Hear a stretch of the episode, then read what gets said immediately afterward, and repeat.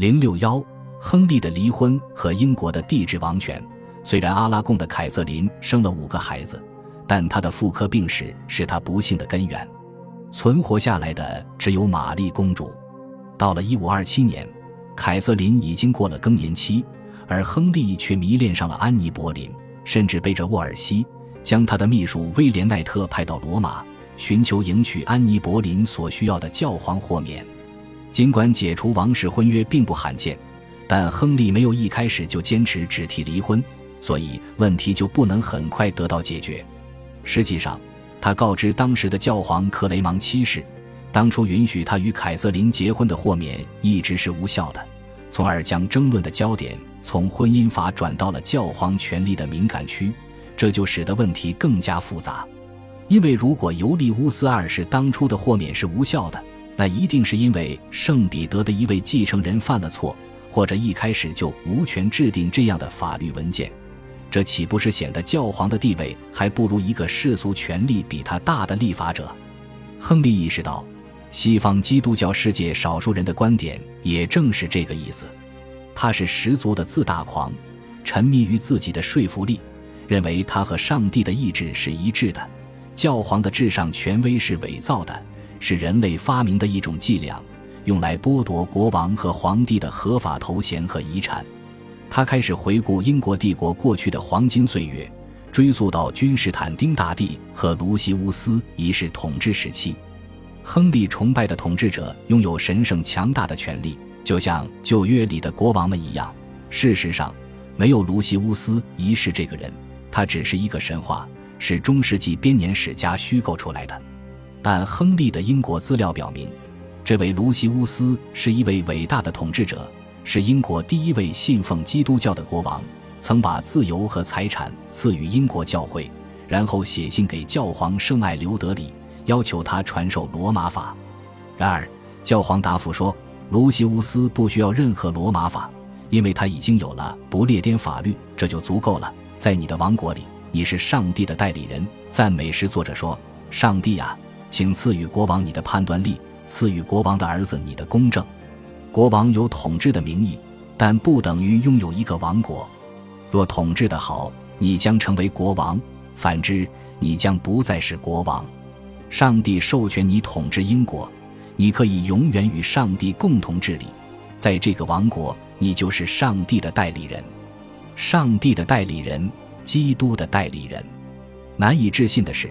亨利的离婚让他相信自己的王权可以凌驾于英国教会之上。一五二九年十月，亨利驱逐了沃尔西，沃尔西绝望地做了妥协，因为作为红衣主教和教皇终身全权使节，他的权力来自教皇。他任命托马斯·莫尔为新大法官，但这一举动适得其反，因为莫尔不支持亨利离婚，还很快辞了职。与此同时，亨利召集议会。这是英国历史上第一次，议会作为一个全权立法机构与国王合作。亨利和议会为让英格兰逐步脱离罗马教廷，颁布了一系列革命性法案：上诉法案、继承法、至尊法案、叛逆法和反教皇权力法。上诉法案宣布了国王作为神圣帝王的新地位，所有英国司法管辖权现在都来自国王，而不是教皇。无论世俗的还是宗教的，至尊法案宣布，英格兰国王是英格兰教会的最高领袖。颁布继承法是解决王位继承顺序的第一项措施，即使是托马斯·莫尔也同意其原则上合法，但他憎恶法案的序言，指责亨利和凯瑟琳的婚姻。托马斯·莫尔、罗切斯特主教费舍尔及伦敦卡尔特教团这些最苦行。最受人尊敬的教皇权威和阿拉贡公主婚姻合法性的监护人，因拒绝接受亨利八世的王权至尊而遭到叛逆法的审判，剥夺国王或王后的尊严、头衔或皇室地产，及否认亨利的至尊王权。依据叛逆法的条款，这些都是叛逆罪。一五三五年下，该法案的受害者。所有被亨利怀恨在心的殉教者都被绞死或处决。一年以后，反教皇权力法的颁布让英格兰完全脱离罗马教廷，消除了教皇在英国的残余宗教权威。安妮本人出乎意料地成了亨利恶行的受害者。亨利秘密迎娶了她之后，她很快就怀孕了，于1533年9月7日生下了未来的伊丽莎白一世。但亨利痛苦地发现孩子不是他预期的男孩，很失望。后来安妮两次流产，第二次，据说死胎是一个十五周大的男婴。这时，亨利爱上了珍西摩。亨利深信上帝诅咒了他的第二次婚姻，于是很快在一五三六年五月的宫廷政变中处决了安妮，好让他再不用离婚，不用拖延地迎娶第三任妻子。亨利随后任命第二任首席大臣托马斯·克伦威尔协助他治国。克伦威尔是普特尼一家旅馆老板的儿子，也是沃尔西的前法务官。崛起之初是柏林家族的门客，到一五三二年一月，他已经开始管理议会了。克伦威尔担任过长喜大臣、国王秘书、枢密院议长及亨利的摄政官或宗教事务代理人等职务，一直活跃在政治中心。当亨利后来意识到他是个隐藏的路德派教徒之后，他于一五四零年六月倒台。当然，克伦威尔作为摄政官致力于改革。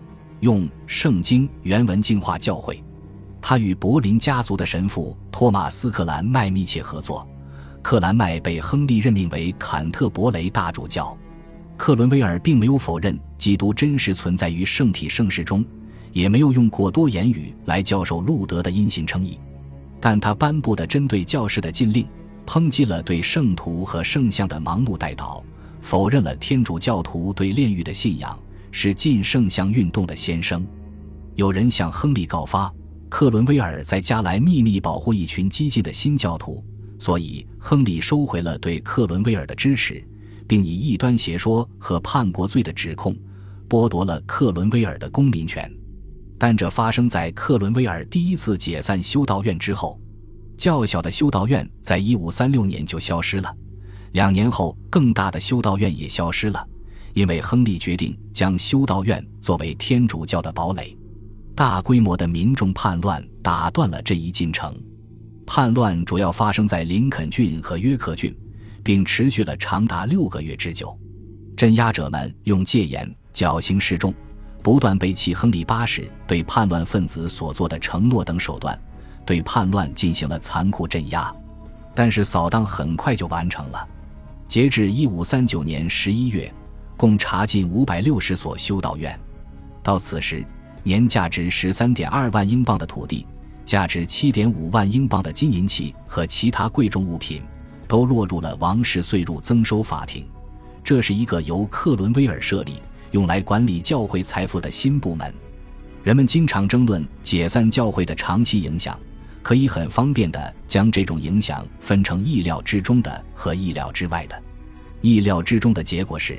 亨利消灭了最后抵抗王权至尊的核心力量，他在原教堂的幸存建筑物和捐款基础上建立了六个新教区：彼得伯勒、格洛斯特、牛津、切斯特、布里斯托尔和威斯敏斯特。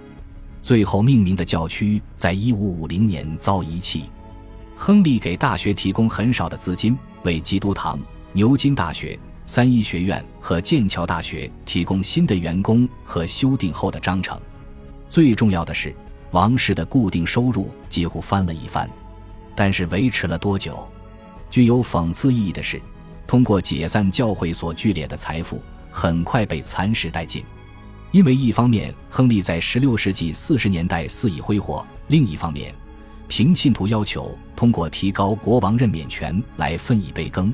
以及提高侍臣的薪水，意料之外的后果包括：精美的教堂建筑遭大规模破坏，中世纪的金银珠宝被融化，图书馆遭洗劫，这些都是合法的破坏行为。教士的士气立刻大减，圣职受任的候选人数急剧下降，很少有人相信亨利的宗教改革与宗教生活与上帝有任何联系。在上议院。主教的消失意味着教会投票已经逐渐失效，使得两院中平信徒占了优势地位。